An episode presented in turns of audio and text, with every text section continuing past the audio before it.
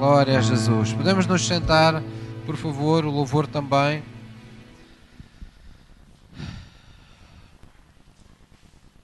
Vamos abrir nossas Bíblias, por favor, em Gênesis 5, versículo 1, logo no primeiro livro da vossa, da vossa Bíblia. Nós estamos aqui para cultuar a Deus. Esse é o primeiro grande nosso propósito.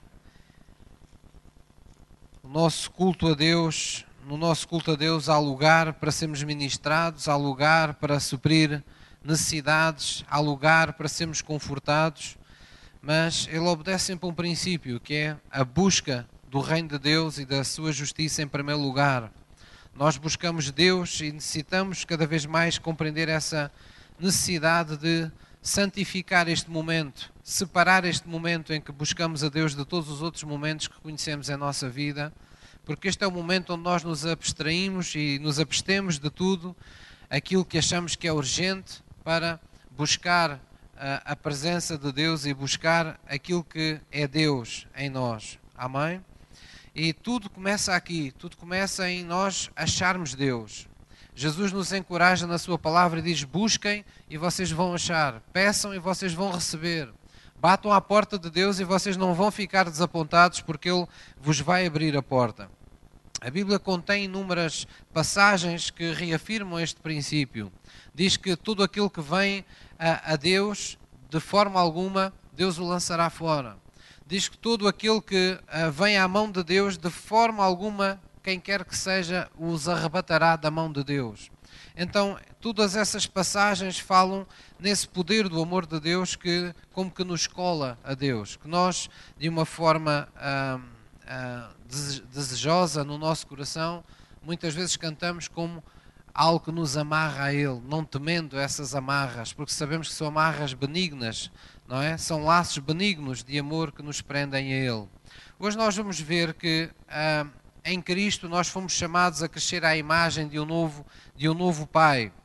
E o cristianismo começa com uma compreensão básica, mas muito importante, ah, daquilo que é o plano da salvação. Para muitas pessoas, a salvação é num dia qualquer da nossa vida reconhecermos Jesus como nosso Senhor e nosso Salvador, entregamos-lhe a vida e pronto, e, e, está feito. Mas não, a salvação não é só isso. Há todo um plano, há todo um processo, há toda uma intencionalidade de Deus e há todo algo que, que, que foi recuperado e que é recuperado em nossa vida quando nós nos voltamos para Deus. Em Gênesis 5, versículo 1, diz assim a palavra de Deus: Este é o livro das gerações de Adão. No dia em que Deus criou o homem, à semelhança de, de Deus o fez. Homem e mulher os criou e os abençoou. Homem e mulher os criou e os abençoou. E chamou seu nome Adão no dia em que foram, em que foram criados. Deus criou o homem à sua imagem, à imagem de um Deus íntegro. Uh, nós, muitas das vezes, uh, no contexto da nossa vida enquanto Igreja de Cristo, uh, falamos muito na Trindade de Deus e crescemos com essa ideia de um Deus triuno, não é? Um Deus que é Deus Pai, Deus Filho e Deus Espírito Santo. E de facto isso está correto, isso ajuda-nos a entender muito o nosso relacionamento com Deus, muitas das formas como o próprio Deus opera. Porém, entre os judeus daquele tempo não havia essa, essa necessidade, eles, eles tratavam Deus como um único Deus, não é? Inclusivamente, numa passagem, creio que é em Deuteronômio 6, Moisés diz: Ouve, ó Israel, o Senhor nosso Deus é o único Senhor. E quando ele diz isso, ele está a, a, chamar como que a centrar todas as atenções nessa integridade de um Deus perfeito, de um Deus pleno, de um Deus que nada lhe falta, de um Deus que para quem não há necessidades que não possa suprir, um Deus para quem não há desejo que não possa satisfazer um Deus que não tem nada de imperfeito, que não lhe falta, que não, não lhe falta o que quer que seja. Então, esse Deus íntegro, esse Deus pleno, esse Deus cheio de vida, que desceu dos céus à terra para nos dar essa vida plena, essa vida íntegra, como que indivisível, um Deus que não precisa ser fragmentado, não precisa ser dividido, um Deus que quando nós olhamos para Ele, nós sabemos que o que podemos contar, porque Ele não tem estados emocionais uh, opostos, como muitas vezes as pessoas. Ele não, não vive de enfim, de, de momentos em que está, enfim, alterado e fora de controle e depois já está bom e depois já nos quer e depois já não nos quer. Deus não tem essa, essa, essa postura. Deus é um Deus de caráter, um Deus com uma personalidade forte, com uma personalidade amorosa.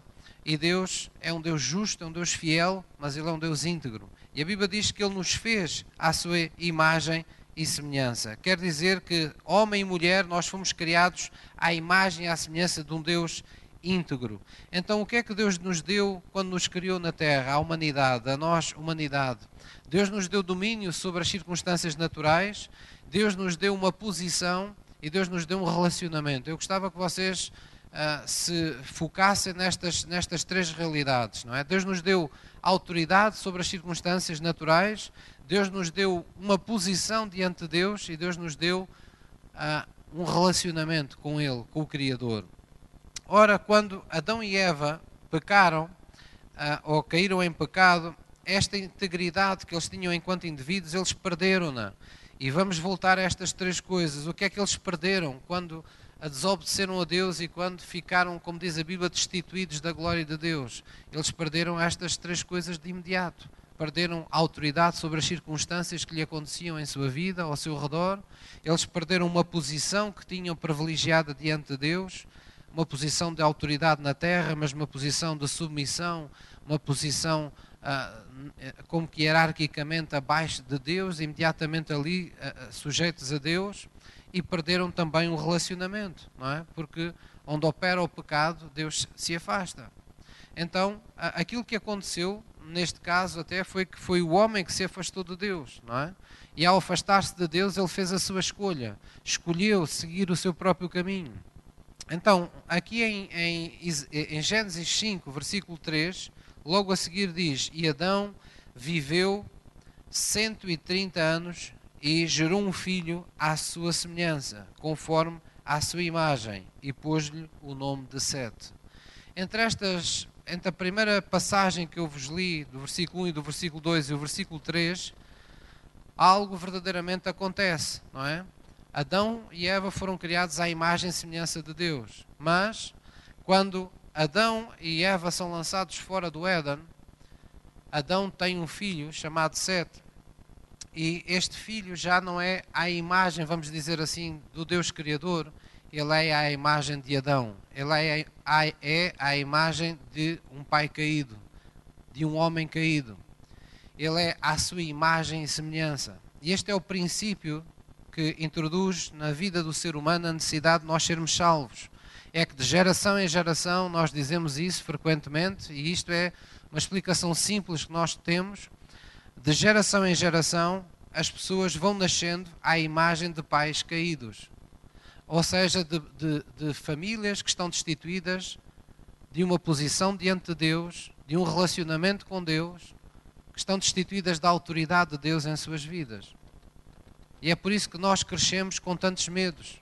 É por isso que nós crescemos na, nesta terra e viemos este mundo e, e, e rapidamente uh, fomos tão uh, dilacerados, tão marcados, não é? Tão traumatizados por tantas decepções, por tantos desgostos, por tantas dores, por tantas coisas que nós não conseguimos controlar ou que simplesmente a, a realidade nua e crua que nos atropelou na nossa vida. E há pessoas que nós podemos dizer que, quer reconheçam, quer não, vivem traumatizados com quase tudo, não é? Todas as coisas, em todas as realidades onde se envolveram, houve qualquer coisa que os marcou negativamente e profundamente. E isso marca-nos se faz nós como pessoas sem ousadia, pessoas tomadas pelo medo, pessoas tomadas pela angústia, pessoas temerosas, pessoas receosas do dia de amanhã, pessoas mais vocacionadas para a depressão, ah, ou, para, ah, ou para a tristeza do que propriamente para um gozo, para uma alegria de viver. Então, estas, estas são, digamos, as realidades que tocam o ser humano. São pessoas que vivem separadas de Deus na terra, não é? E que vivem como se Deus não existisse em sua vida. Então, nós precisamos entender que acontece que muitas vezes as pessoas dizem, uh, era uma expressão que a mim pessoalmente me irritava profundamente quando eu era miúdo, não é? e vinham sempre aqueles amigos da família ou, ou mesmo familiares mais distantes e, e, e diziam sempre, ai, tu és a cara não sei quê do teu pai, ai, tu és tal e qual como a tua mãe, ai, é? e há aquele sentimento quando nós somos miúdos que parece que nós não temos identidade, estamos sempre a dizer que nós somos como o A, como o B, como o C, não nos veem ainda como, como as, as tais pessoas com personalidade, com integridade, não é? E claro que as pessoas quando muitas vezes diziam para um diziam para um, para um rapaz ou para um filho, tu és a cara chapada do teu pai ou coisa do género, percebemos que as pessoas estão ah, de certa forma falando de uma afinidade física, não é? De parecenças físicas, de semelhanças que facilmente são reconhecidas por todos. Mas quando vamos às questões espirituais, percebemos que olhando com mais atenção para a vida das famílias, muitas são as vezes em que os filhos não ficam apenas com afinidade uh, física, semelhança física, à imagem, à semelhança física dos seus pais. Muitas vezes transportam também, uh, digamos que, uh, semelhanças com o histórico de vida dos seus pais. Por vezes, eles continuam a ser a expressão de um mau temperamento que os pais também tinham ou continuam a viver na dependência de vícios que os pais também tiveram, ou muitas vezes continuam a, a, a ter uma, um histórico de relacionamentos, ou uma forma de tratar a família, ou uma forma de lidar com a sua, com a sua vida profissional ou laboral idêntica àquelas que os pais tiveram. Então, muitas das vezes, e num sentido até negativo do termo, os filhos acabem assumindo as tendências pecaminosas que muitas vezes os pais tiveram. O que é que há de especial nisto?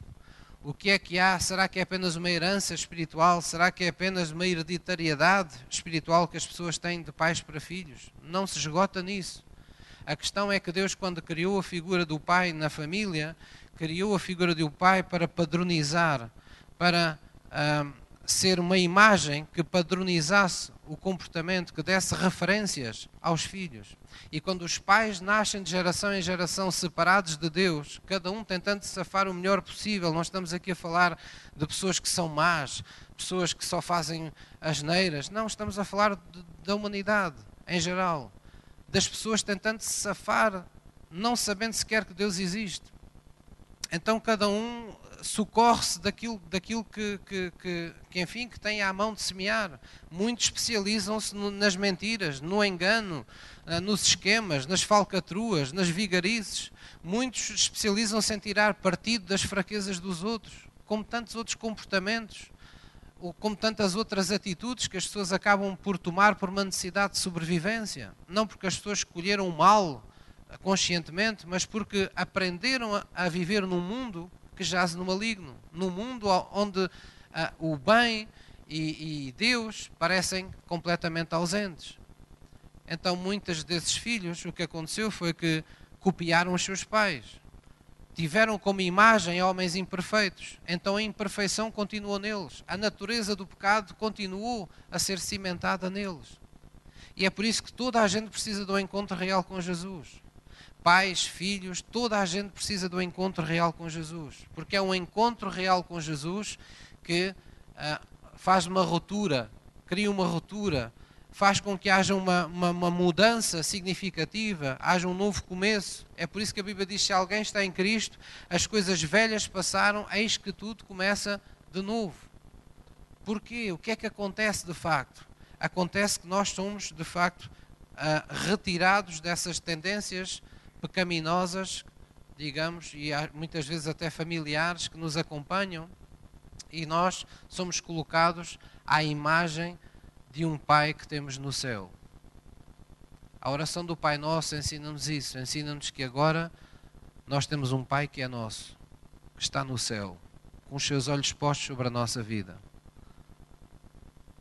Um Deus que nós devemos cultuar, que nós devemos amar, que nós devemos adorar, porque escondido no nosso ato de adoração, de admiração profunda por Deus, de desejo profundo de ver, de contemplá-lo, a Bíblia diz que quando isso acontece, nós fomos programados desta maneira assim. Quando nós contemplamos muito uma coisa ou uma pessoa, adoramos muito, vivemos quase que obcecados por isso, nós nos tornamos parecidos àquilo que nós adoramos. A Bíblia fala nisso. Então nós agora fomos chamados a viver à imagem e à semelhança do nosso Pai que temos no céu. Porquê? Porque foi esse o plano desde o princípio. Quando Adão e Eva foram colocados na terra, eles foram criados à imagem e à semelhança de um Deus íntegro, de um Deus fiel, de um Deus verdadeiro, de um Deus cujo amor faz prevalecer a sua vontade. E nós precisamos compreender que ser cristão é ser retomado a essa posição que perdemos, é ser retomado a esse relacionamento que nós não tínhamos. E é por isso que não é agradável a Deus que nós, depois de, de entregarmos a vida a Jesus, continuarmos uma vida uh, onde deixamos Deus assim um bocadinho à margem, no quintal, não o convidamos para vir para a nossa casa.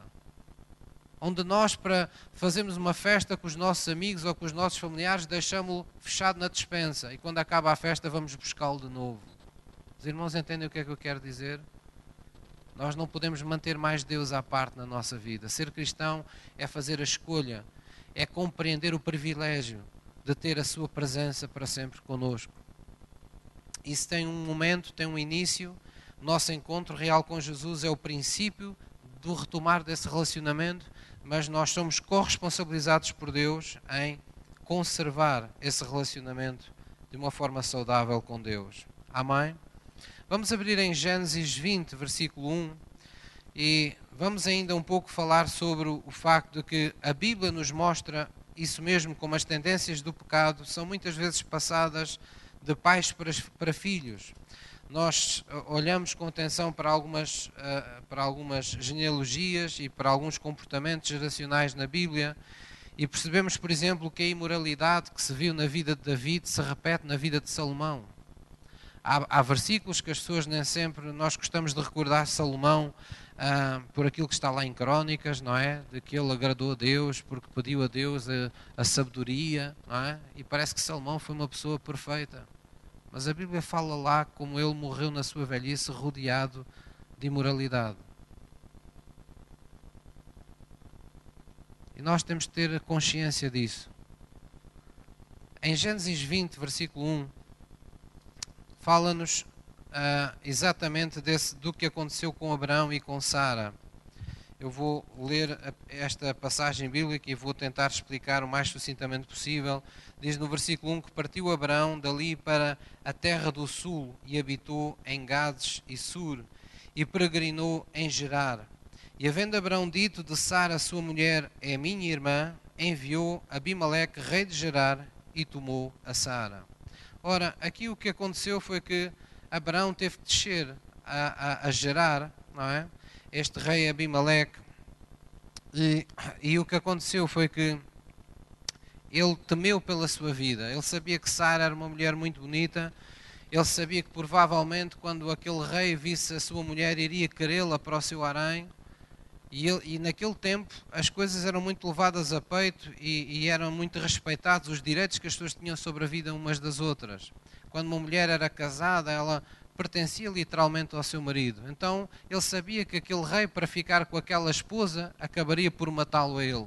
Então ele instruiu Sara para que Sara dissesse que ela era apenas irmã dele. Ele como que usou uma, uma meia verdade. Para quê? Para iludir aquele, aquele rei e, acima de tudo, para se safar ele próprio. Ele não estava muito preocupado, inclusive, é que aquele rei bárbaro usasse e abusasse da sua própria mulher, podendo comprometer até o futuro do plano de Deus na sua vida, como seria a vinda de Isaac, não é? Mas ele preferiu pensar em safar-se em si mesmo. Havia ali uma tendência do engano, havia ali uma tendência pecaminosa naquele homem que prevaleceu nesta situação. Quando nós olhamos para a Bíblia, por exemplo, para Gênesis 26, um pouco mais à frente, nós reparamos que vai acontecer exatamente o mesmo com seu filho Isaac. Se Abraão era casado com Sara e Abraão tomou essa decisão, aqui vemos que em Gênesis 26, no versículo 1, diz que havia fome na terra, além da primeira fome que foi nos dias de Abraão, e foi Isaac a Abimeleque novamente rei dos filisteus em Gerar. E depois diz no versículo 6: Assim habitou Isaac em Gerar, e perguntando-lhe os homens daquele lugar acerca de sua mulher, disse: é minha irmã, porque temia dizer é minha mulher, para que porventura, dizia ele, não me matem os homens daquele lugar por amor de Rebeca, porque era formosa à vista. Então aqui temos um filho a repetir exatamente a mesma tendência pecaminosa do seu pai. A Bíblia mostra-nos estes, estes, estes relatos. Estas coisas não estão lá por acaso. Estão lá por aquilo que nós estamos a dizer desde o princípio desta mensagem. Quando o homem é destituído da glória de Deus, as suas gerações seguintes são formados à imagem de um homem caído. São formados, são geradas na natureza do pecado. As pessoas pecam não porque são más pessoas, as pessoas pecam porque têm dentro deles a natureza do pecado. Todos precisamos do encontro real com Jesus, porque é isso que nos livra, primeiramente que tudo, da natureza do pecado. Deus restitui em nós a sua natureza, a natureza divina, põe dentro de nós a sua natureza divina, dá-nos um novo começo. Por isso nós somos nascidos do Espírito Santo e clamamos para Deus, olhamos para Deus não apenas como Deus, mas chamamos-lo de Pai, Pai nosso que estás nos céus. Venha o teu reino. Santificado seja o teu nome em minha vida. É como se nós repetíssemos os passos que Deus falou a Abraão: anda na minha presença e ser perfeito. Posso ouvir um amém? Então é muito importante compreendermos isto. Uh, quando Jesus vem à Terra, Ele vem restituir-nos novamente, eu lembro estas três realidades. Vem-nos restituir autoridade sobre as circunstâncias naturais, vem-nos restituir uma posição diante de Deus, pois redimir fala disso mesmo. Redimir fala de nos recolocar numa posição da qual fomos destituídos. Nós agora fomos, somos chamados de sacerdócio real. Nós agora somos chamados de uma nação santa, de um povo eleito, de um povo escolhido por Deus. Um povo a quem Deus escolheu não apenas nomear, mas glorificar.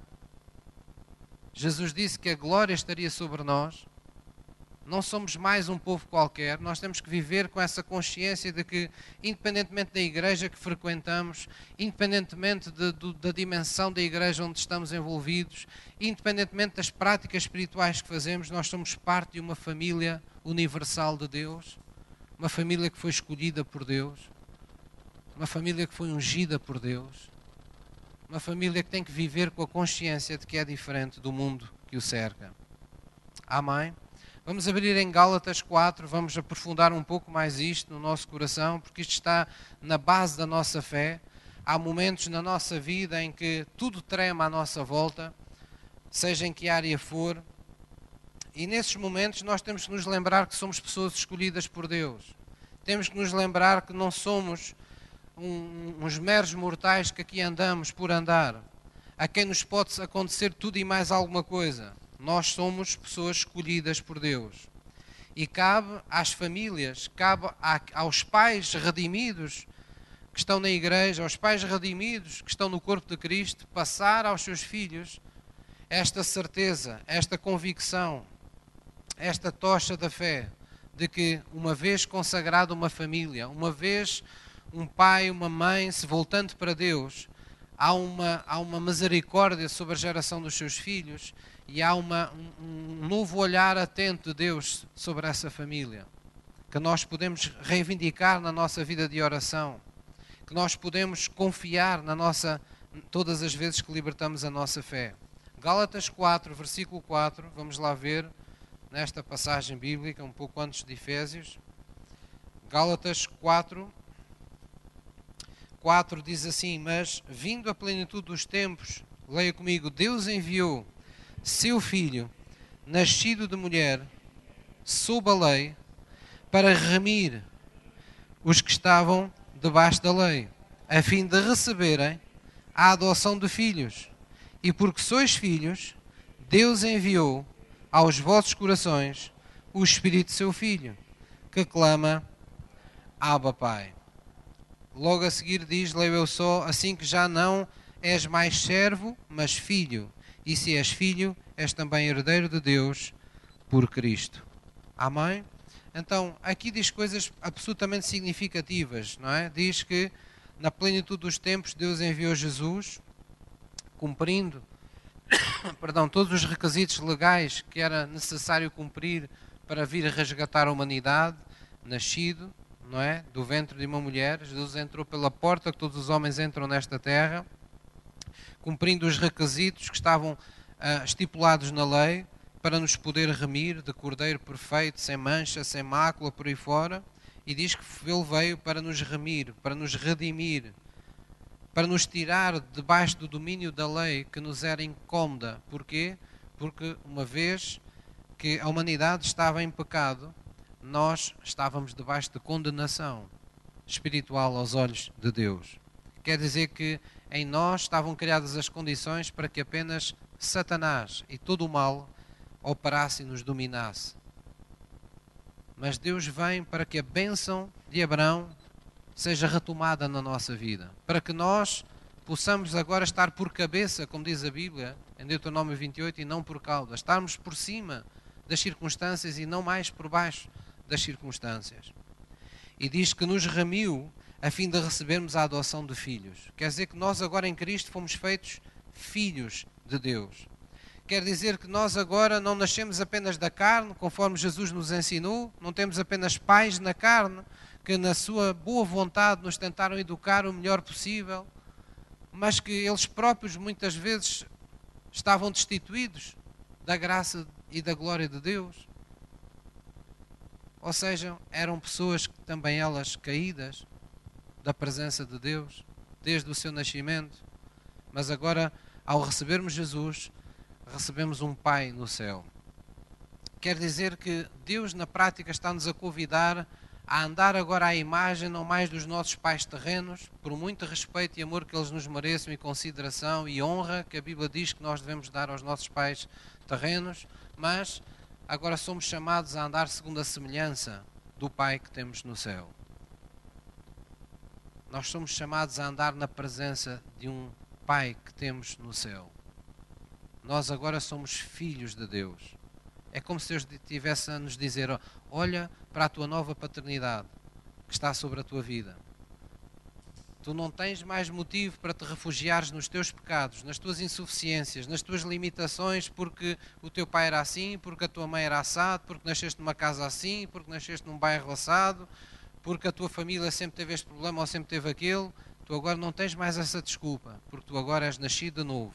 Deus enviou a ti o mesmo Espírito que estava em Jesus Cristo para que a integridade de Deus começasse a ser plantada no teu coração. Porque é que tu ouves a palavra de Deus? Porque a palavra de Deus é a semente de todas as coisas boas que Deus quer que vinguem na tua vida. Porque é que tu te alimentas da palavra de Deus? Porque ela vai gerar a vida espiritual de Deus dentro de ti quando dela mais precisares. Porque é que tu conheceste o poder que há no nome de Jesus, a autoridade que há no nome de Jesus, porque agora vais ter autoridade no nome de Jesus sobre as circunstâncias naturais da tua vida. Vais ter uma palavra a dizer nas coisas que te acontecem a ti e vais ter uma palavra a dizer nas coisas que vês acontecer na vida dos outros, porque tu agora também és um rei e um sacerdote em Cristo Jesus.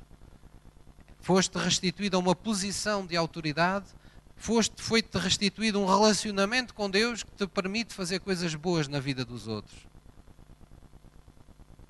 Então nós temos que viver com essa consciência. Posso ouvir uma mãe? Vamos abrir em Mateus 5.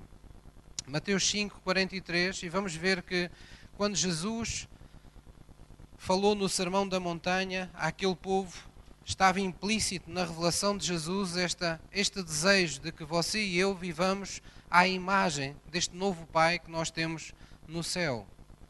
Mateus 5, 43.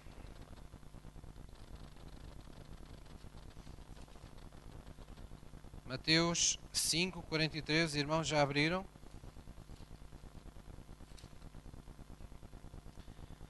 Mateus 5, 43, Jesus diz: Ouvistes que foi dito: Amarás o teu próximo e odiarás o teu inimigo. Eu, porém, vos digo: Amai os vossos inimigos, bem dizei os que vos maldizem, fazei bem aos que vos odeiam e orai pelos que vos maltratam e vos perseguem.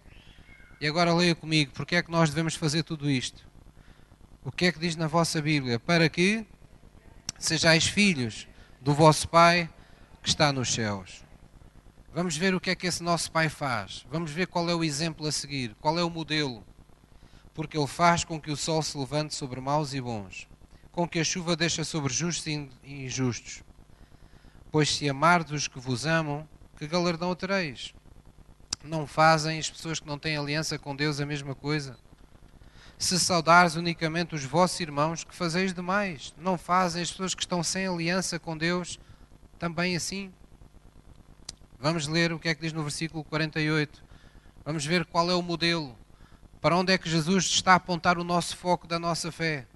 Sede vós, pois, perfeitos, como é perfeito vosso Pai que está nos céus. Então, Jesus pede-nos para ser perfeitos, para sermos íntegros, para sermos pessoas completas, pessoas que não nos falta nada. Porque é assim o nosso Pai que está nos céus. Dizendo por outras palavras, o que é que me interessa eu dizer que tenho muita fé se depois, na área do amor, eu trato mal as pessoas, não tenho bom trato, não sou capaz de perdoar? Quem é que me está a entender? Então eu tenho que ser perfeito, eu tenho que procurar cumprir aquelas coisas que Deus já pôs dentro de mim para que acontecessem de uma forma diferente. Eu tenho que dar lugar à palavra de Deus no meu coração. Ela tem um poder espiritual tremendo, porque ela é de facto uma semente que, quando é plantada no coração, quando eu abro o meu coração à palavra de Deus, ela me convence a ser uma pessoa diferente. Ela me convence a viver a vida de uma forma diferente. Ela me convence a tratar as pessoas de uma forma diferente. Ela me convence a dar a minha vida pelos outros. Então eu começo a ser a imagem desse Pai que eu tenho no céu. Eu começo a seguir esse exemplo. Eu começo a aprender a ter prazer em ser como o meu Deus é. Não tem a ver com uma crítica aos nossos pais terrenos, porque a Bíblia honra-os. Mas a Bíblia faz essa distinção. A Bíblia mostra-nos que os nossos pais terrenos procuraram Alguns não procuraram, infelizmente, mas muitos procuraram educar-nos de uma forma o melhor possível, disciplinando-nos o melhor possível. Mas a Bíblia faz a distinção e diz: eles, mesmo fazendo tudo o que, o que, o que lhes, lhes pareceu bem, procurando o melhor para nós, para os seus filhos, não devemos mesmo assim pôr os olhos nisso. Devemos pôr os olhos naquilo que o nosso Pai Celestial fez por nós e faz por nós. Vamos lá ver isso na palavra de Deus. Vamos lá abrir em Hebreus, Hebreus 12. Hebreus 12, versículo 9. Hebreus 12, versículo 9. Estamos a falar sobre vivermos à imagem de um novo Pai que temos no céu. É disso que trata o cristianismo. Isto fala-nos de identidade, irmãos. Identidade é a coisa, se não é mais importante, é das coisas mais importantes para a nossa vida terrena. Que nós comecemos a viver como cidadãos dos céus na terra. Começamos a, viver, a, começamos a viver, comecemos a viver como filhos de Deus, estando ainda nesta terra. Porque Jesus disse que quando cremos nele, nesse mesmo instante passamos da morte para a vida. Houve uma mudança no mundo espiritual. Vamos lá ver Hebreus 12, já todos encontraram? Versículo 9. Diz-nos assim a palavra de Deus. Epá, este, este versículo queria ir para o outro lado.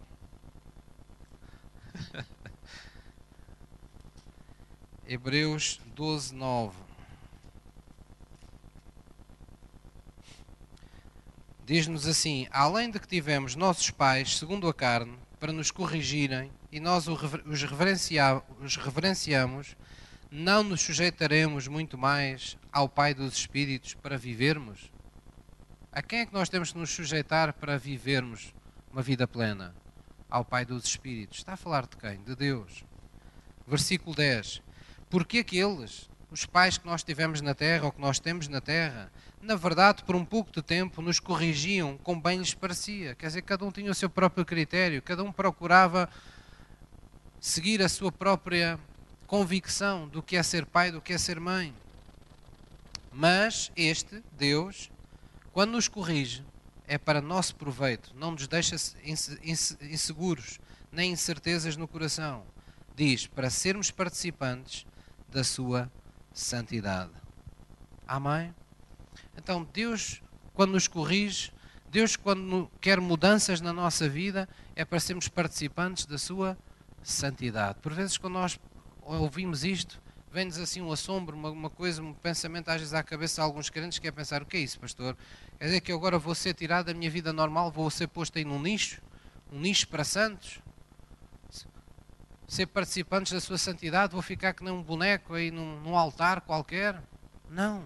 Ser participantes da sua santidade é você poder viver todo o tempo na atmosfera do reino de Deus é você poder viver todo o tempo na presença de Deus. Não fala de privação, não fala de você perder liberdade, não fala de você viver contrariado, fala de você viver na, na sua máximo potencial, mas virado, voltado no seu coração para as coisas boas que Deus coloca no seu coração fazer. Para você vi viver focado na pessoa à semelhança de Deus que você quer ser, nas qualidades que nos fazem adorar a Deus, nós desejarmos que essas qualidades também sejam vistas e reconhecidas pelas pessoas em nossa vida. E Deus diz: Tu queres ser participante dessa santidade, queres que a tua vida se torne de facto especial, conforme Deus prometeu. Então tu prepara-te, porque Deus também te vai corrigir. Mas Ele não vai fazer correções como os teus pais, que umas vezes acertam, outras vezes não. Tudo o que Deus faz tem um propósito santo na tua vida. E Deus é perfeito. Ele é íntegro, ele é fiel. Porquê é que isto é tão importante, irmãos? Porque nós todos, de uma ou de outra forma, uns mais, outros menos, temos sempre razões para vivermos focados em algumas coisas negativas que os nossos pais nos deixaram uh, marcados em nossa vida. Eu lembro de muitas coisas boas que os meus pais deixam, deixaram e continua a minha mãe a deixar na minha vida. Mas há pessoas que ainda hoje não sabem o que é ser amados por um pai ou por uma mãe. Há pessoas que ainda hoje não sabem o que é serem profundamente desejados. Ou se o são, não o sabem ou se lhes disseram alguma vez que os pais eram uma bênção para eles, eles ainda não perceberam o que isso significa, porque ainda não se sentiram abençoados ou com o pai ou com a mãe que tiveram. E é absolutamente necessário para nós vivermos a vida cristã que Deus nos preparou, que nós tenhamos a capacidade de fazer esse clique no nosso coração, tirarmos nosso, o nosso foco dos pais que estão na terra, de os responsabilizarmos por tudo o que acontece na nossa vida e colocarmos o nosso clique, o nosso foco no Pai que está nos céus. E sermos uma bênção até para os nossos pais que estão na terra. Isso é absolutamente importante. Talvez vocês me digam, mas pastor, quando nos falta amor, quando nos falta cuidado, quando nos falta exemplo dos nossos pais na terra, será que nós não estamos fragilizados? Claro que sim. Claro que que chegamos fragilizados à presença de Deus.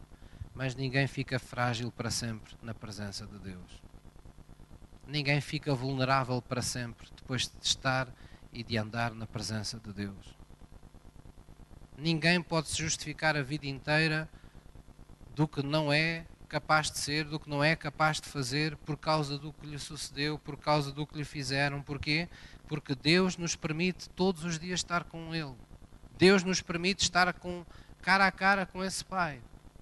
Foi-nos restituído o nosso relacionamento com Ele.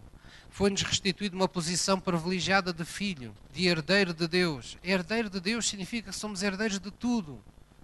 Herdeiros da graça de Deus, herdeiros da bondade de Deus, herdeiros das coisas que nós achamos mais espirituais, das coisas que nós achamos mais materiais, mas que no meu coração são sempre espirituais.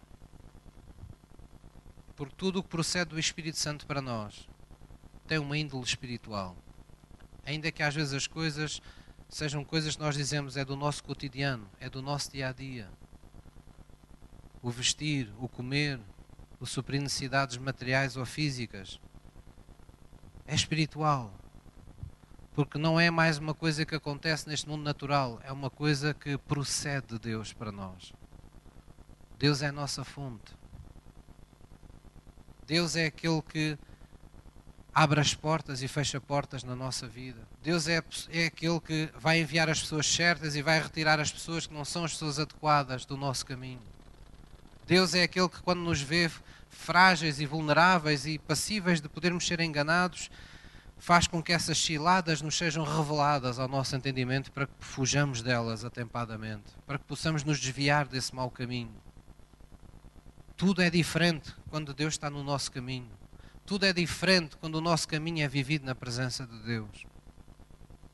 Posso ouvir no Amém? Vamos abrir em Gênesis 48. Vamos voltar ao livro de Gênesis para recuperarmos um hábito do povo judeu que nós, enquanto cristãos, precisamos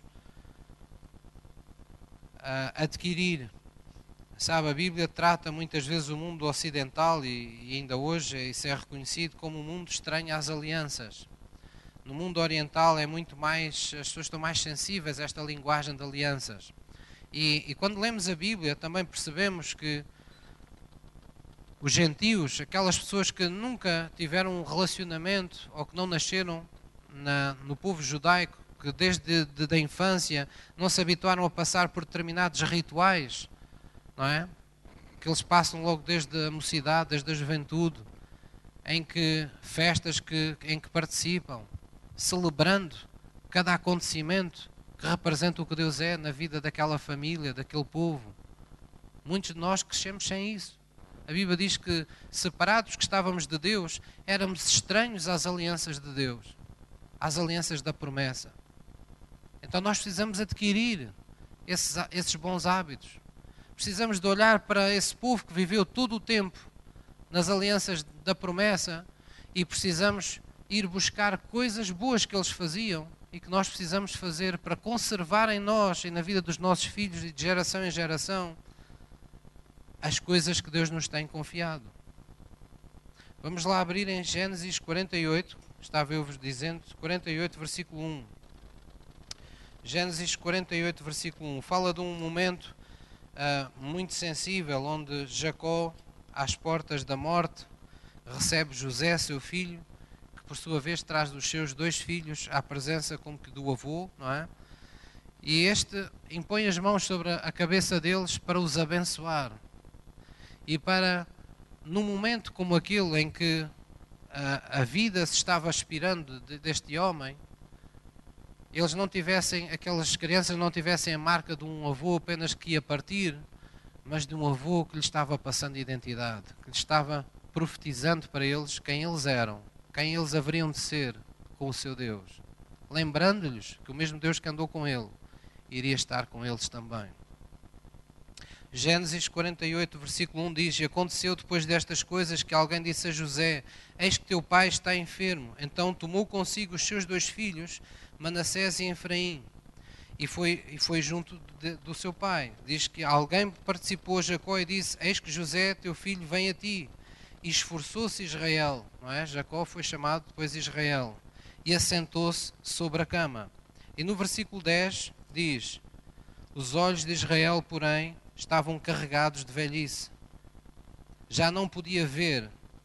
E fê-los chegar a ele e beijou-os e abraçou-os. No versículo 14 diz: Mas Israel estendeu sua mão direita e a pôs sobre a cabeça de Efraim, que era o menor, e a sua esquerda sobre a cabeça de Manassés, dirigindo as suas mãos propositadamente. Dirigindo as suas mãos propositadamente. Não obstante Manassés ser o primogênito. Neste episódio, há, um, há algo que está aqui a acontecer que nós não vamos falar hoje, mas foi o facto de que este, este, este, este Israel, este, este Jacó que se tornou Israel, ele estava como que passando a bênção da primogenitura, que deveria ser dada ao primeiro filho, para o segundo, não é? E isto tem um contexto que haveremos de falar noutra, noutra mensagem. Um contexto que é profético e que fala, na, na prática, uh, de algo que à partida parece que não é congruente, não, parece não, não faz muito sentido, não é? Parece que quando, quando há um primeiro, é no segundo que vem a bênção. E há muitas realidades assim na Bíblia. Porquê? Porque fala do segundo Adão. Não foi o primeiro Adão, o homem espiritual, mas foi o segundo Adão. Então, este do segundo e não o primeiro, do que veio depois, é uma forma de nos preparar para o facto de que todos nascemos na carne, mas depois as coisas que vêm do Espírito, não é? Vêm sobre o segundo nascimento, vêm segundo a, a, a, os, o novo filho que é gerado do Espírito Santo e não da vontade da carne. Mas pronto, não vamos falar nisso agora, vamos ver aqui, acima de tudo, esta realidade que é Israel chamou aqueles, aquele, vamos dizer, aqueles netos, impôs as mãos sobre eles, propositadamente, com intencionalidade, e profetizou sobre eles, e falou para eles. Lembrou-lhes o Deus que tinha vindo das, dos seus, das suas gerações passadas, tinha sido o seu Deus, e lhes lembrou: este, este vai ser também o vosso Deus. Ou seja, entre o povo judeu havia esta cultura de os pais passarem para os filhos a consciência e ministrarem aos filhos pelo abraço, pela imposição das mãos, pelo abençoar, comunicar a identidade de um povo, a identidade de pessoas que pertencem a Deus. De forma que, ainda hoje, na família judaica, as pessoas sabem que são diferentes. O mundo inteiro sabe que os judeus são diferentes de todo o mundo. Tratam-nos como pessoas diferentes. Eles sabem que são pessoas diferentes. E nós, enquanto cristãos, temos que viver com esta com idêntica consciência de que nós andamos no mundo, mas como diz, diz a Bíblia, não somos mais deste mundo, disse Jesus. Nós agora somos de Cristo. Como Paulo disse, andamos na carne, mas não lutamos mais segundo as armas da carne. Essa coisa de andar em invejas, em disputas, em guerras, em contendas, em, em, em, em segundas intenções com os outros, não é mais para nós essas não são mais as nossas, as nossas armas. Nós operamos pela lei do amor. Nós operamos pela lei da integridade. Nós operamos pela lei da fidelidade. Nós operamos pelo caráter de Deus em nós. A Bíblia diz que quando andamos num caminho reto aos olhos de Deus, Deus fará com que todas as coisas aconteçam como devem acontecer em nossa vida. Então, nós cristãos temos também cultivar esta identidade em nós, nas nossas casas, nas nossas famílias, na vida dos nossos filhos, para que desde muito tenra idade eles cresçam com a consciência de que são também eles crianças diferentes das outras. Não crianças diferentes no sentido de serem marginalizadas, serem postas de parte, mas eles têm que crescer com a consciência de que Deus escolheu a sua família, de que a mão de Deus está sobre a sua casa de que eles não estão sujeitos às mesmas coisas que os outros estão. Porquê é que isso é importante? Porque é a nossa fé que vai vencer este mundo. E se as pessoas não tiverem esta consciência, não tiverem esta revelação, não tiverem este novo relacionamento com o Deus Criador, não tiverem numa casa onde não apenas tenham pais, mas tenham pais que lhes, nutre, que lhes possam nutrir o exemplo do que é andar com Deus, eles não vão ter a fé que necessitam para vencer o seu mundo. Então é importante que os pais, os avós, passem, ministrem, uh, comuniquem a identidade em Cristo com os seus filhos, com a sua família. É importante que, as, os filhos vejam um pai e uma mãe pegar numa Bíblia, vejam um pai e uma mãe orar a Deus numa situação de dificuldade, vejam um pai e uma mãe orar para eles, falar-lhes inclusivamente coisas de Deus. Porque quando isso acontece, há um comunicar de identidade. Eles não precisam que outros lhes digam, eles vão perceber: não, desde que eu nasci, eu sou uma pessoa diferente das outras. A bênção de Deus está de uma forma especial sobre a minha casa. A minha família foi escolhida por Deus. A presença de Deus está na minha casa. Afinal, o que é que nós andamos a pregar há tanto tempo? Que somos morada espiritual de Deus, que somos templo do Espírito Santo, que em Cristo somos, somos uma geração abençoada, onde todas as famílias da terra podem também elas serem abençoadas por nós estarmos presentes na vida delas, na vida de uma comunidade. Afinal de contas, somos ou não somos a luz do mundo? Somos ou não somos o sal que impede a deterioração desta terra pelo mal? Então, onde é que está esse sal? Onde é que está essa luz? Está lá, nas nossas casas, com aqueles que estão connosco, com aqueles a quem nós comunicamos, passamos identidade, a quem abraçamos, a quem beijamos, a quem pomos as mãos e dizemos: Tu és uma pessoa diferente. A unção de Deus está sobre a tua vida. Há um destino do qual não podes fugir. Podes ser tudo na vida, podes fazer tudo na vida, mas nunca serás uma pessoa separada de Deus. Porque Deus escolheu e santificou a nossa casa para habitar nela. Nós precisamos passar isto. Quando isto não acontece, quando nós não passamos esta herança espiritual, não comunicamos esta identidade, começam a haver divisões. Pais começam a viver, parece que com Cristo, mas os filhos começam a viver distantes numa outra realidade. As pessoas vivem, parece que perto umas das outras, mas muito, em mundos diferentes. Cabe aos que vieram a Cristo primeiramente estabelecer esta ligação. Tudo vem de cima, tudo vem por uma, por uma via de ordem dada por Deus. Tudo vem de uma forma hierárquica. Não é por acaso que a palavra dos pais tem uma autoridade especial sobre a vida espiritual dos filhos. É porque Deus instituiu isso, Deus capacitou isso para que houvesse uma, uma como que uma dinastia espiritual, houvesse como que uma capacidade de fazer perdurar as bênçãos de Deus de geração em geração sobre as famílias. Amém? E nós todos somos responsáveis por fazer isso. Pastor, e agora eu na minha situação, na minha casa, há esta situação assim, há aquela situação assado, como é que eu vou resolver isto? Tudo tem solução quando nós pomos nas mãos de Deus. Tudo tem solução quando nós acreditamos que Jesus pode mudar as circunstâncias da nossa vida. Tudo começa na nossa fé. Jesus disse: Se tu podes crer, tudo é possível àquele que crê. Pastor, mas como? Eu não posso, eu não tenho autoridade, eu não tenho forma de fazer. Não somos nós que vamos fazer, é Deus. As obras são de Deus. Se ele entender que nós somos as pessoas para restaurar as coisas que estão quebradas e, e, por consertar em nossa vida familiar, nós seremos chamados por Deus. Mas se não formos as pessoas certas, Deus há de levantar, nem que seja as pedras, para que o Evangelho seja pregado. Deus fará o que for necessário para confirmar que aqueles que esperam no Senhor não serão desiludidos, não acabarão confundidos, mas viverão na glória de Deus. Posso ouvir uma mãe? Essa é a certeza com a qual nós temos que viver sempre. Posso ouvir uma mãe mais uma vez? Vou pedir ao louvor que suba, por favor. Amados, é muito, muito importante nós compreendermos que isto é verdade, isto é algo que nós precisamos tomar atenção.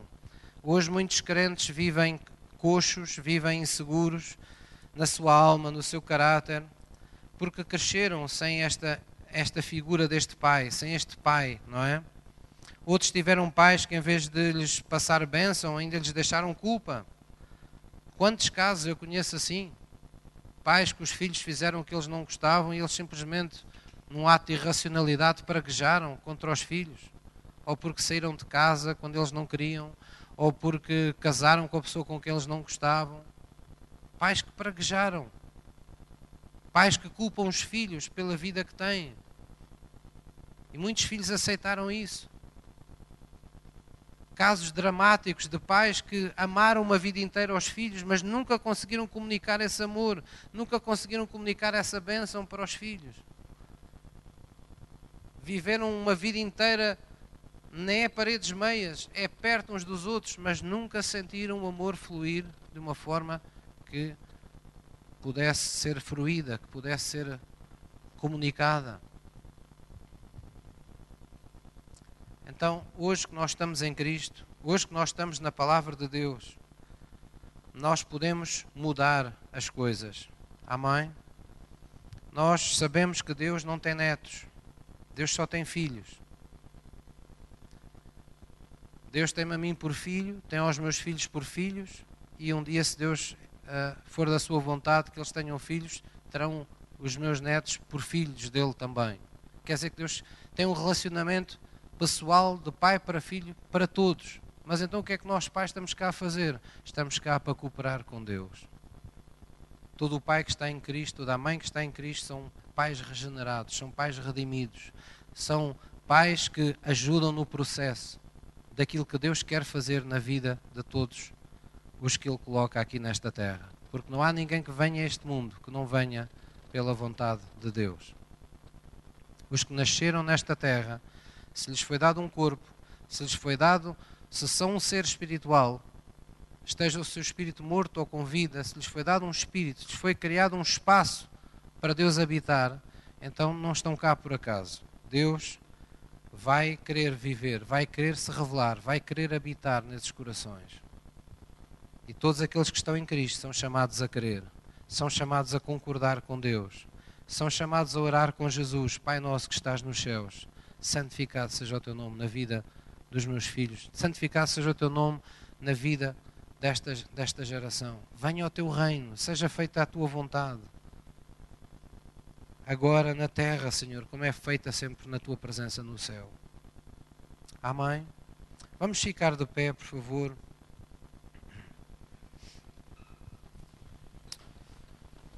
Glória a Jesus.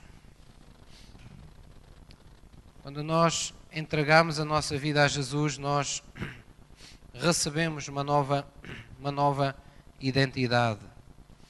E é por isso que é tão importante que as pessoas confessem Jesus como seu Senhor e seu Salvador. É importante que as pessoas se lembrem e haja um momento na vida que as pessoas identifiquem com clareza como um momento onde eles tornaram Jesus o Senhor das suas vidas. Porquê? Porque esse é o momento onde aquelas coisas que hoje foram aqui faladas começam a acontecer na vida dessa pessoa. Essa pessoa passou a ter autoridade sobre as circunstâncias. Essa pessoa passou a ter uma posição que tinha perdido. Essa pessoa passou a ter uma, um relacionamento que não existia e ao qual tem acesso hoje. Posso ouvir uma mãe? Então vamos baixar a nossa cabeça em reverência diante de Deus e vamos orar na Sua presença. Vamos orar na presença de Deus, desejando e esperando que o Espírito de Deus possa confirmar. Amém? Vamos dizer, querido Pai, é no nome de Jesus que eu reconheço a Tua natureza em mim.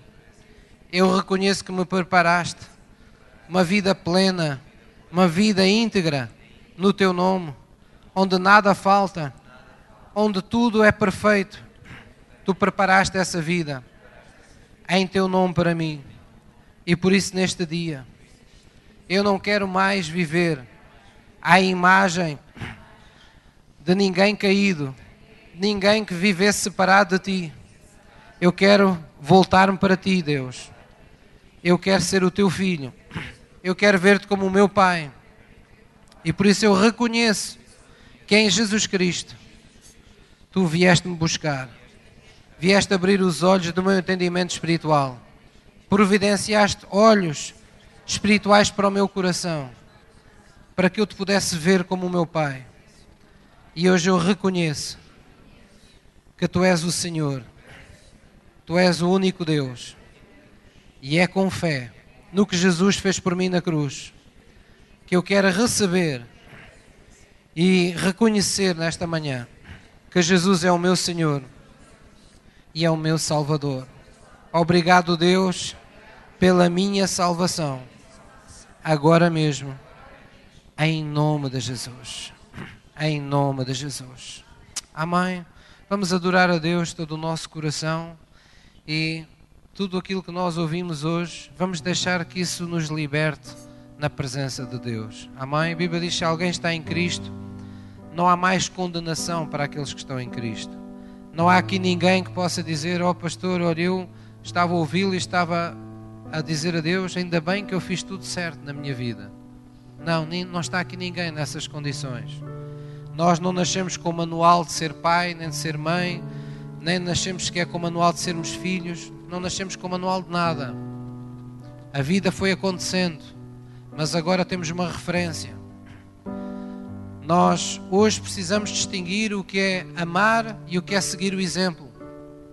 Nós somos chamados a amar todas as pessoas, mas só devemos seguir o exemplo de Jesus Cristo. Eu tive, tive e tenho a graça de ter pais que foram salvos e que se voltaram para Cristo, mas muitos não tiveram essa oportunidade. Muitos não tiveram nos seus pais um novo exemplo a seguir com Cristo. Então o que é que nós vamos fazer, pastor? Vamos rejeitá-los? Não, vamos amá-los. Mas quando se tratar de seguir o exemplo, siga o exemplo de Jesus.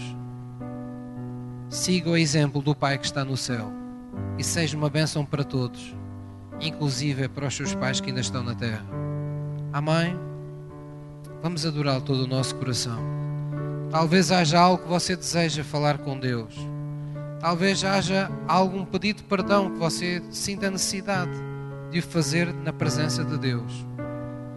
Mas quando o fizer, saiba que há um perdão reservado para si na morte e na ressurreição de Jesus Cristo. Saiba que aquilo que você não conseguiu controlar até aqui, também não irá conseguir controlar daqui por diante. Mas Deus pode começar a controlar todas as coisas. Se você confiar nele, se você entregar o seu caminho a Ele, a Bíblia diz: Eu tudo farei. Então vamos confiar nesse Deus nesta manhã. Amém? Abra o seu coração para Ele. Adore-o. Expresse todo o seu, toda a sua admiração profunda e pessoal por Deus. Lembrando-se que cada momento, cada oportunidade de adoração é um momento que tem para ser mais parecido com o seu Pai que está nos céus. Para ser mais semelhante ao seu novo Pai que tem agora. Nós estamos aqui porque reconhecemos essa semelhança contigo. Reconhecemos que te pertencemos a ti, Senhor. Ajuda-nos a criar essa identidade em, nossas, em nossos lares, em nossas famílias. Faz, Senhor, que onde quer que nós estejamos, sejamos um polo agregador da tua presença, da manifestação do teu reino, que a atmosfera do teu reino esteja presente quando nós falarmos de ti, Senhor. Ajuda-nos, Deus, a não deixar as gerações seguintes separadas de ti, ausentes dos sinais e das maravilhas que tu fizeste em nós, em nossas vidas, em nossas casas. Concede-nos essa graça, Senhor, de passarmos esse testemunho abençoando, profetizando, abraçando, beijando, ungindo aqueles, Senhor, que nos tens confiado. Nós te agradecemos, Deus, porque sabemos que não és apenas o Deus de Abraão, de Isaac e de Jacó, o Deus de Jesus Cristo. Serás também e és o nosso Deus, o Deus dos nossos filhos, o Deus de todos aqueles que de nós procederem. Por conforme está escrito, nos elegeste, nos escolheste, nos nomeaste, nos tiraste do mundo de maneira que não somos mais do mundo, mas te pertencemos a ti, Senhor. E tu mesmo justificaste. Se nós fôssemos do mundo, o mundo amaria o que era seu. Mas é por ti que nós nos sentimos amados. Porque é de ti que nós queremos viver dependentes em todo o tempo, Deus. Manifesta essa vontade em nossos corações entroniza-te em nossos lares, em nossos relacionamentos, em nossas emoções. Faz-nos, Senhor, andar e ministrar mais do que emoções uns aos outros. Faz-nos ministrar a tua unção. Essa unção que revoga o poder dos pecados passados. Essa unção que destrói as tendências, tendências pecaminosas familiares passadas em nossa vida. Destrói, Senhor, todo esse jugo. Querido Espírito Santo, apossa-te, Deus, do teu povo nesta manhã. E faz com que ao nome de Jesus Cristo todo o joelho se dobre, todo e qualquer laço, toda e qualquer prisão espiritual que nós desconhecêssemos, que estivesse condicionando o destino e a vida presente daqueles que mais amamos, que tudo isso seja rompido hoje na tua presença. Pois nós invocamos o poder desse sangue que tu derramaste na cruz por nós. Esse sangue está barrado nas ombreiras e nas vergas da nossa vida espiritual, das nossos lares, das nossas casas, da vida dos nossos filhos, para que nenhum anjo da morte, para que nenhum mal venha e prevaleça sobre a herança de Deus. Em nome de Jesus. É isso que nós concordamos, Senhor. É isso que nós recebemos pela fé. Nós não atentamos para a vida de um qualquer filho, de uma qualquer filha nossa. Nós não atentamos, Senhor, para um lar que porventura ainda não está unido ou que possa estar desfeito. Nós sabemos que todas as coisas acabarão por contribuir para bem daqueles que amam a Deus quando tu estás presente, quando tudo está em tuas mãos. E é isso que queremos fazer nesta manhã pôr tudo nas tuas mãos. Diga com a sua boca, aí baixinho no seu lugar: Senhor, eu ponho a minha vida nas tuas mãos. Eu ponho a vida dos meus filhos nas tuas mãos. Vem fazer todas as coisas segundo a tua vontade. Não permitas, Deus, que nada seja feito segundo a vontade dos homens, mas que tudo seja feito segundo somente a tua vontade. Traz o teu reino manifesta o teu domínio no meu lar, na vida dos meus filhos. Manifesta o teu domínio, Deus. Põe-nos por cabeça e não por cauda. Põe-nos por cima das circunstâncias e não sujeitos a elas. Pois nós sabemos que em Ti estamos numa posição de autoridade. Estamos sentados à direita à tua direita em Cristo Jesus, muito acima de qualquer principado, poder, potestade que se anumeie neste século ou no vindouro. E sabemos que somos apenas o teu corpo, Jesus, que tu és a cabeça que cumpre tudo em todos e que estás restaurando todas as coisas em nossa vida ao seu propósito original. Porque nós estamos e somos redimidos em Cristo Jesus. E o povo que concorda comigo diz comigo: Amém. Toda a vez que nós não desistimos de orar, nós estamos anunciando a iminência da manifestação de Deus sobre a vida daqueles que quem mais amamos. Amém? Portanto, nunca desanime, nunca deixe de orar por ver alguma circunstância desagradável acontecer com aqueles que mais ama mas continue a orar. Saiba que a sua oração é aquilo que segura os milagres de Deus na vida daqueles que você ama. Amém? E portanto, todo aquele que conhece Cristo tem esta responsabilidade de esperar que Ele apareça. Porque sabe que Deus não é mentiroso. Sabe que Deus, como diz a Bíblia, não se arrepende daquilo que diz, nem mente quando fala. E se Ele prometeu se Ele disse: Salva-te a ti, eu salvarei a tua casa, Ele vai salvar a nossa casa por completo. Ele não gosta de deixar obras incompletas. Não o fez no seu ministério terreno, não o fará na nossa vida. Amém? Diga à pessoa que está ao seu lado: Deus não deixará nada incompleto em tua vida. Por isso, crê sempre e espera sempre o melhor de Deus. Amém? Glória a Jesus. Podemos nos sentar, por favor. Vou pedir aos irmãos, por favor, que